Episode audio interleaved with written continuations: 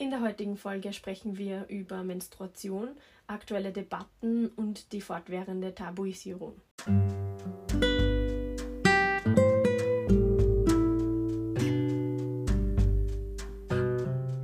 Willkommen bei Veto. Wir sind Anna und Nina und wir diskutieren jede Woche ein Thema, das uns am Herzen liegt. Hallo Anna. Hallo Nina. Ja, we are back.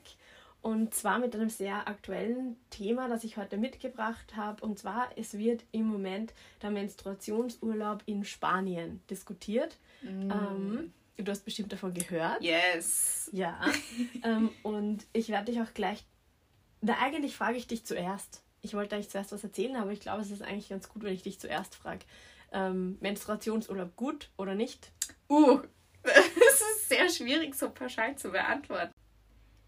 Hm, ich denke, es kommt auf verschiedene Sachen. Ah, es, es, ich denke, es kommt darauf an, wie es gemacht wird. Mhm. Grundsätzlich finde ich schon, dass ähm, Menstruationsbeschwerden, die dich so einschränken, wie eine Krankheit dich einschränken würde, auch den gleichen Stellenwert bekommen sollten. Mhm. Und ich finde es da auch nicht sehr zielführend, äh, betroffene Menschen mh, hm, nicht nur zum Arbeiten zu zwingen, sondern sie auch dazu zu zwingen, praktisch so zu arbeiten, als wäre nichts, mhm. weil das dann ja auch oft ein Tabuthema ist und man will Stimmt, nicht drüber ja. reden und so. Also das daran finde ich, find ich gut am Menstruationsurlaub. Was ich jetzt weniger gut finde, ist natürlich, wenn das dann dazu führt, dass Frauen weniger eingestellt werden, weil mhm. man sich denkt, ja, aber die kann mir dann ja drei Tage jeden Monat ausfallen und so. Mhm. Und ja, also ich denke, es auch schwierig ist, wenn, wenn ich dann diese auch sehr persönlichen Sachen da eigentlich an meinem Arbeitsplatz dann breit treten muss. Ja, also das, das könnte ich mir als Probleme vorstellen, aber mhm. ich weiß nicht sehr viel dazu, also sage ich auch nicht mehr dazu. Mhm. Hättest du schon mal Menstruationsurlaub gebraucht, beziehungsweise warst du schon mal im Krankenstand? Also, ähm, bei mir ist es jetzt Gott sei Dank, je älter ich werde, desto irgendwie besser wird es. Also es ist jetzt nicht so, als würde ich nichts mehr spüren, aber es sind wirklich, also Schmerzen, beziehungsweise manchmal sind es auch gar keine Schmerzen, sondern einfach nur so ein bisschen, man spürt es halt so ein bisschen wirklich in akzeptablem Ausmaß. Aber wie ich jünger war, war es wirklich hart. Also ich weiß noch, ich habe einmal eine Uni-Prüfung geschrieben also da hat es mich jetzt noch nicht so für die Arbeit betroffen, aber bei mhm. der Uni. Ich habe mal eine Uni-Prüfung geschrieben in einem Zustand, wo ich vor Schmerzen nicht gerade sitzen konnte. Ich bin so halb über dieser Bank gelegen und habe dann irgendwie mit der Hand noch so diese Prüfung fertig geschrieben. Und ich konnte auch danach, ich konnte nicht gescheit aufstehen, ich konnte nicht gescheit rausgehen. Also das war wirklich, wie ich jünger war, war es wirklich hart. Ähm, und ich weiß auch nicht, was sich geändert hat, aber es ist wirklich mit der Zeit einfach ein bisschen besser mhm. geworden. Also es, es gab einige solche Sachen, wo ich mich wirklich nicht konzentrieren konnte, auch in der Uni, wo es mich wirklich eingeschränkt hat. Aber das war wirklich der krasseste Moment. Also da erinnere ich mich noch dran, weil es ist eine Prüfungssituation und du, du kommst nicht aus. Mhm. Aber also da, boah, ich weiß, dass ich die Prüfung bestanden habe. Ich weiß nicht mehr, was ich gekriegt habe drauf. Aber ich nehme stark an, es wäre besser gewesen, wenn ich sitzen hätte können. Mm. Traue ich mich jetzt mal sozusagen. Ja, Und, wie war das bei dir? Ähm, ja, also doch, ich habe schon immer wieder, äh, kommt drauf an, äh, also es ist jedes Monat unterschiedlich, aber ich habe schon immer wieder äh, starke Menstruationsbeschwerden. Und ich war jetzt eigentlich noch nie deswegen zu Hause. Mhm. Aber ich kämpfe mich durch die Tage und versuche, so wie du das am Anfang gesagt hast, ähm, ein Pokerface zu haben und so wenig wie möglich davon zu zeigen. Und das habe ich eigentlich in den letzten zwei Jahren ein bisschen aufgehört. Ja. Ähm, vor allem, weil ich ja mit Kindern arbeite und ich ein bisschen versuchen möchte, dass es dass es normalisierter wird. Ja, das ist kein so ein Tabuthema. Genau, ist. also ich sage. Du würdest dann, auch sagen, oh, ich habe heute ein bisschen Kopf. Ja, voll. Und ja. ich sage dann jetzt immer zu den Kindern, äh, ich menstruiere gerade. Jetzt kennen sie auch dieses Verb schon. Oh. Ich menstruiere gerade und deshalb will ich jetzt nicht aufstehen und deshalb unterrichte ich heute im Sitzen. Oder wenn sie mich fragen, gehen wir heute in der Pause in den Hof, dann sage ich, na, heute nicht, weil ich menstruiere und ich will sitzen bleiben. Oder frag's bitte wen anders. Und, genau, ja, und das finde ja. ich eigentlich ganz äh, gut und ich die Reaktionen sind auch voll cool. Also es gibt dann Kinder, die mir Schokolade anbieten oder so. Oh. ja, genau. Also so viel zu uns. Jetzt äh, schauen wir uns das noch ein bisschen an. Du hast eher ein paar Dinge angesprochen, die jetzt vorkommen werden. Nur ganz cool, so als Fun Fact nebenbei. Äh, es gibt. fun Facts mit Nina und Anna. Sie sind nie fun. aber es sind immer Facts. That, that's a fun fact. Und zwar es ist so, dass in diesem Moment, in dem wir jetzt gerade sprechen, ungefähr 300 bis 800 Millionen Menschen menstruieren. Yay. Jetzt gerade. Also relativ viel. Das sieht man auch, wie, wie viele das betrifft. Mhm. Genau. Und zwar, wir schauen uns ganz kurz an, was der Menstruationsurlaub äh, in Spanien alles beinhaltet. Und zwar ist es halt so, dass es dass Milliarden von Frauen sehr starke Menstruationsschmerzen haben und da unterschiedliche Symptome auftreten, wie heftige Blutungen, Krämpfe, Müdigkeit, Übelkeit, Erbrechen und so weiter. Mhm. Und ähm, es ist so, dass rund 30 Prozent dieser Frauen, die menstruieren, haben ausgesprochen starke Schmerzen und ein Fünftel der Frauen, das ist jetzt die Zahlen sind von der amerikanischen Akademie der Hausärztinnen, äh, ein Fünftel dieser Frauen können aufgrund der schmerzenden Anforderungen des Alltags nicht mehr gewachsen sein. Ja. Ähm, und das ist halt schon eigentlich relativ viel, wo man sagt, so viele Menschen können eigentlich den Alltag selber nicht mehr bewältigen aufgrund der starken Schmerzen. Und deshalb gibt's in, wird in Spanien jetzt das Menstruation, der Menstruationsurlaub diskutiert und das würde so ausschauen, das ist jetzt der Vorschlag, dass es drei Tage bezahlten Extraurlaub pro Monat gibt. Ähm, um das vorwegzunehmen, was du vorher gesagt hast, das ist eben das, was diskutiert wird, dass man, dass die Befürchtung ist, dass Frauen deshalb oder menstruierende Menschen deshalb weniger eingestellt werden. Deshalb soll diese drei bezahlten Tage von der Sozialversicherung übernommen werden. Das heißt, das würde nicht vom Arbeitgeber oder der Arbeitgeberin ähm, mhm. bezahlt werden müssen, sondern die werden dafür von der Sozialversicherung entschädigt, äh, sodass es eben zu keiner Diskriminierung am Arbeitsplatz kommen würde. Ja, es ist natürlich, dann gibt es halt finanziell nicht mehr das, den Nachteil für Arbeitgeberinnen und Arbeitgeber, aber halt zeitlich schon weil die drei Tage ja. fallen ihnen ja trotzdem weg. weg. Also, und es muss ein anderer übernehmen. Ja, also das könnte ich mir schon vorstellen, dass das, mhm. dass da Menschen, die das nicht einsehen, mhm. dass Menschen bei Schmerzen vielleicht nicht unbedingt super arbeitswütig mhm. sind mhm. oder sein sollten. Die äh, Frage, dass das ein Argument ist. Die Frage ist, glaube ich, einfach auch, dass die Wirtschaft anfangen muss, vor allem menstruierenden Frauen die Möglichkeit zu geben, denn die Arbeit so flexibel zu gestalten, dass sie halt auch wirklich voll leistungsfähig sind. Ja, und also wenn es eine Arbeit ist, wo das genau. geht, wäre es toll, ja. Und genau, also da, das ist auf jeden Fall eines der Themen, die, die diskutiert worden sind und das sind mhm. auch diese Stimmen dagegen. Ähm, äh, in diesem Gesetzesentwurf ist auch, sind noch zwei andere Dinge dabei und zwar das erste ist, die Mehrwertsteuer auf Menstruationsprodukte soll abgeschafft werden. Ja, das mhm. ist, ja. Also in Österreich ist es im Moment so, dass es 2021 von 20 auf 10 Prozent äh, verringert wurde. Also juhu, es ist keine Luxussteuer mehr mhm. auf äh, Tampons, Binden und so weiter. Äh, ich, also ich weiß nicht, was dein Problem ist. Ich komme immer voll luxuriös vor. Ja. und genau, also das finde ich mal äh, auch ein guter Schritt.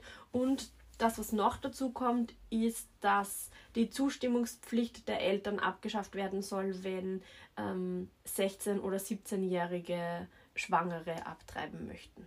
Achso, also jetzt noch anderes gehört, Thema, aber. Genau, anderes Thema. Das sind, ja. die, das sind die drei Punkte, die in diesem Gesetzesentwurf vorkommen. Ja, also ich meine, dieser letzte Punkt, urwichtig. Mhm, Natürlich. Voll. Ja. Also es wundert mich jetzt, dass es bis jetzt so war. Voll.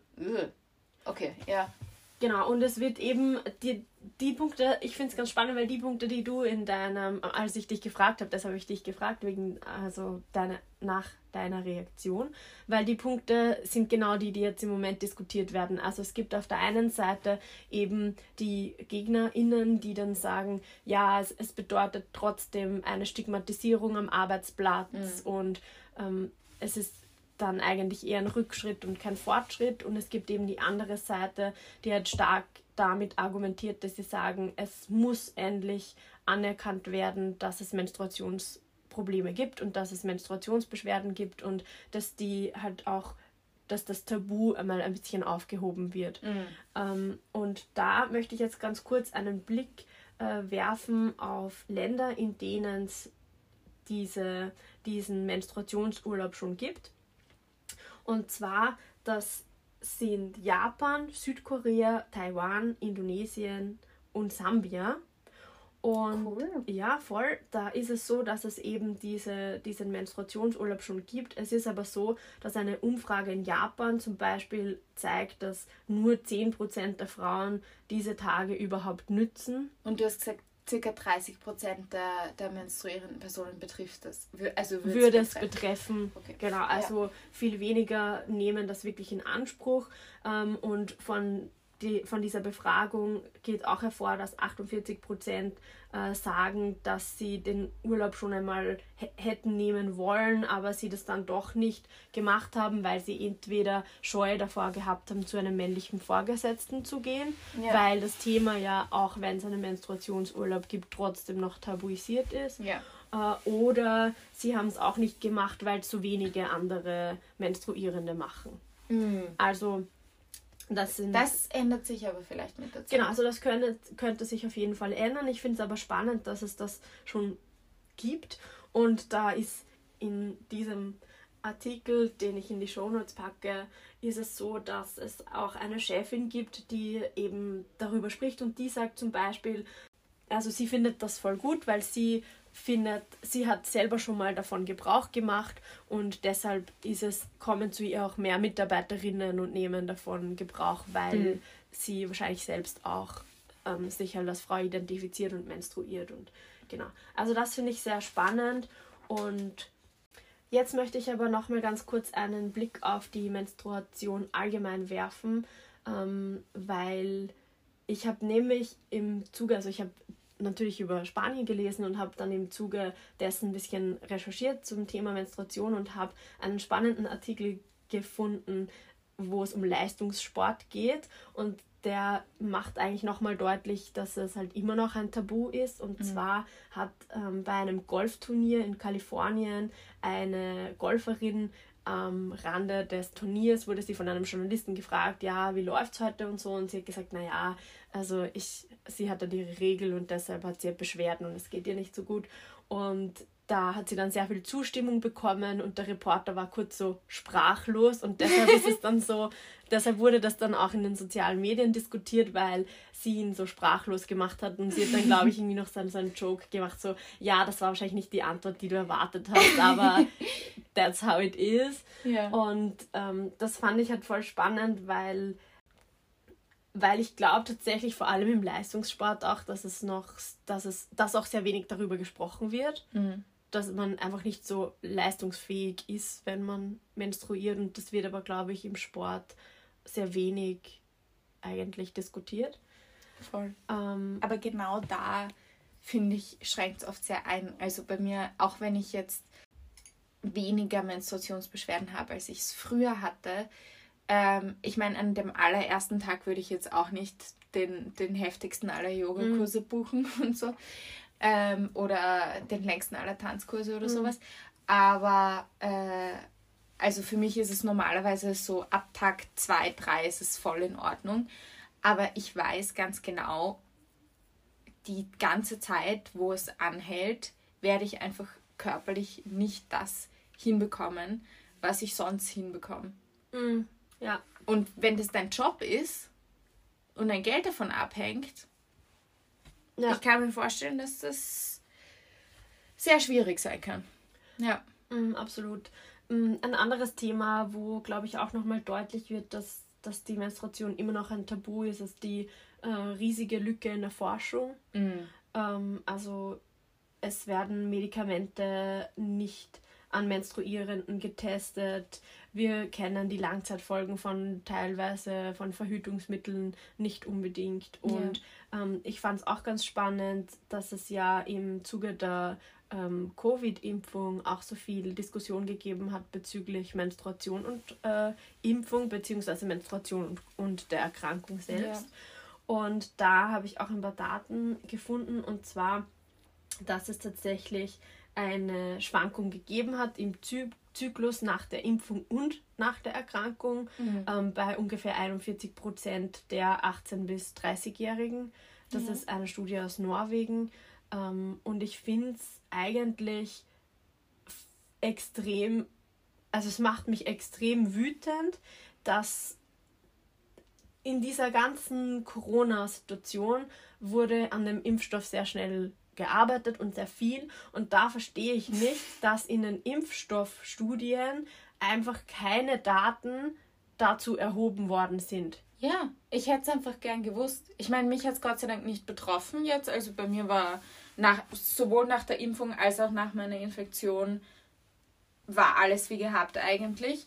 Aber ich hätte es trotzdem gern gewusst. Ich hätte mich mhm. gern darauf eingestellt. und du? ich verstehe einfach nicht, dass die Hälfte der Bevölkerung hat ein, menstruiert und es wird nicht angeschaut, ob das vielleicht einen, einen Einfluss haben könnte ja. auf unsere Körper. Das finde ich, also es macht mich wütend. Ja. Wie war das bei dir? Ja, ich hatte bei beiden, ich hatte bei der Corona-Impfung und auch bei der Erkrankung beide Male eine Veränderung im Zyklus. Mhm.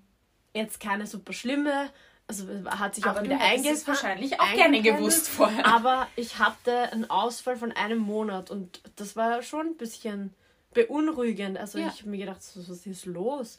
Ähm, und da hat dann zum Glück meine Gynäkologin, die sehr super ist, mir gesagt, ja, es könnte eben wegen, wegen der Covid-Impfung gewesen sein. Und ja, also ich finde, dass es ich eigentlich nur sagen wollte, deshalb greife ich das heute auf, weil ich es so bezeichnet dafür finde, dass wir eben immer noch keine Forschung oder zu wenig Forschung haben zu dem Thema und wenn es was Neues ist, wenn ich mir, wenn, gerade wenn wir an jetzt Corona denken, es hat so viele verschiedene Impfstoffstudien gegeben, es wurde alles Mögliche wurde da angeschaut. Ja. Aber die Hälfte der Bevölkerung wird einfach ausgeblendet. Ja. Dass wir menstruieren, ist ein Fakt, der, glaube ich, bekannt ist. und, und wenn nicht, dann ähm, frage ich mich, ob man wirklich im medizinischen Umfeld arbeiten sollte und solche Studien tun ja, sollte. ich verstehe einfach nicht, wieso ja. dazu keine Daten erhoben worden sind. Ja, also ich, ich verstehe es insofern, dass ich, also dass es das ja bei mehreren Sachen gibt. Äh, an dieser Stelle wärmste Empfehlung Invisible Women, ja. äh, das Buch von, von Perez. Äh, das, also tolles Buch, aber da geht es ja auch sehr viel um solche mhm. Sachen, äh, dass das eigentlich Standard ist und dass eben das Problem nicht ist. Also das nicht, das nicht mitzudenken wäre schon Problem genug, aber es hört nicht mal da auf, sondern dass solche Sachen oft mitgedacht werden, aber dann gesagt wird, ja, aber das erheben wir nicht oder das testen wir nicht, weil das sind zu starke Hormonschwankungen mhm. und deswegen lassen wir es einfach aus, mhm. schmeißen das Medikament dann aber auf den Markt für alle Leute, so als mhm. hätten wir es auch an allen Leuten getestet. Mhm. Und das, ja, also das, das, das macht mich jedes Mal sehr mhm. wütend. Mhm. Und ich finde, da ist das nur ein weiterer Beweis dafür. Mhm, voll. Ich, mich würde es interessieren, so diese Reaktionen. Ich versuche mir gerade vorzustellen, wenn ich jetzt in der Arbeit sagen würde, und ich glaube, ich habe ein sehr liberales Arbeitsumfeld und ein sehr kollegiales Arbeitsumfeld, mhm. aber mich würde es trotzdem interessieren, ähm, wie die Stimmung so wäre, wenn ich jetzt sagen würde, ich bräuchte Menstruationsurlaub oder ich bin zu Hause, weil ich Menstruationsschmerzen habe. Ja. Ähm, das würde mich, würd mich interessieren und ich glaube einfach, dass das immer noch, ich glaube, wir sprechen viel mehr über Menstruation. Ich glaube auch, dass in den letzten Jahren sich einiges getan hat, weil es ja, ja einige Bücher dazu gegeben hat, weil es ähm, auch man sieht jetzt auch in den Drogerien, dass es zum Beispiel Menstruationstassen gibt oder Periodenunterwäsche. Man kommt immer mehr in diese, ähm, wie könnte die Periode nachhaltiger werden und so weiter. Also ich glaube, dass da schon einiges äh, sich getan hat. Ja. Aber ich glaube halt, dass es trotzdem immer noch sehr viel ähm, oder dass, dass menstruierende Menschen immer noch sehr oft den Eindruck haben, dass man es eben verbergen sollte, ja. dass man es nicht anspricht, dass es trotzdem, es ist immer noch ein Tabuthema, finde ich. Voll. Und Also ich weiß noch, inzwischen ähm, betrifft es mich nicht mehr, weil ich inzwischen andere Sachen verwende, aber äh, ich weiß noch, dass es für mich damals, ich, ich habe damals wirklich mal so bewusst die Entscheidung gefällt, so ab jetzt verstecke ich nicht mehr äh, Tampons oder andere äh, Menstruationshygieneprodukte, ich verstecke sie nicht mehr. Mhm. Sondern das war für mich dann, das war wirklich so eine bewusste Entscheidung, so ein, ich gehe jetzt nicht mehr, wenn ich in einer Gruppe von Menschen bin, zu jeder Person hin und flüstere dann so, oh, hast du vielleicht ein Tampon dabei oder sowas, sondern ich sage einfach in die Runde, hätte jemand ein Tampon für mich. mm, Und es ist oft, also es ist, es war schon oft so die Reaktion so, oh, mm, oh, oh, okay.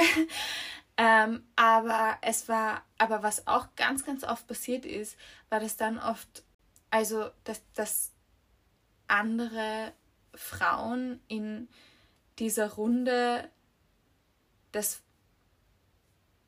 als sehr positiv wahrgenommen Mhm. haben. Also ich weiß noch, dass, dass es mir öfter passiert, dass dann jemand gesagt hat, ah, ich finde es, ich finde es irgendwie, das, ich finde es gut, das sollte offener angesprochen werden. Aber gleichzeitig ist es schon, also man muss sich schon ein bisschen drüber trauen. Also das war wirklich, das war mir so, so richtig so auf den Tisch gehauen und so, nein, ich beschließe das jetzt. Es wird nicht mehr versteckt. Ja. Voll, ich, ich habe auch so eine Situation, an die, an die ich mich erinnere, weil das ist noch nicht so lange aus. Äh, Ich benutze normalerweise Menstruationstassen und da habe ich plötzlich in der Schule begonnen zu menstruieren und war selber total überrascht davon. Und da war auch so ein Moment, ich gehe jetzt auf die Toilette und ich habe eine Binde in meinem Rucksack.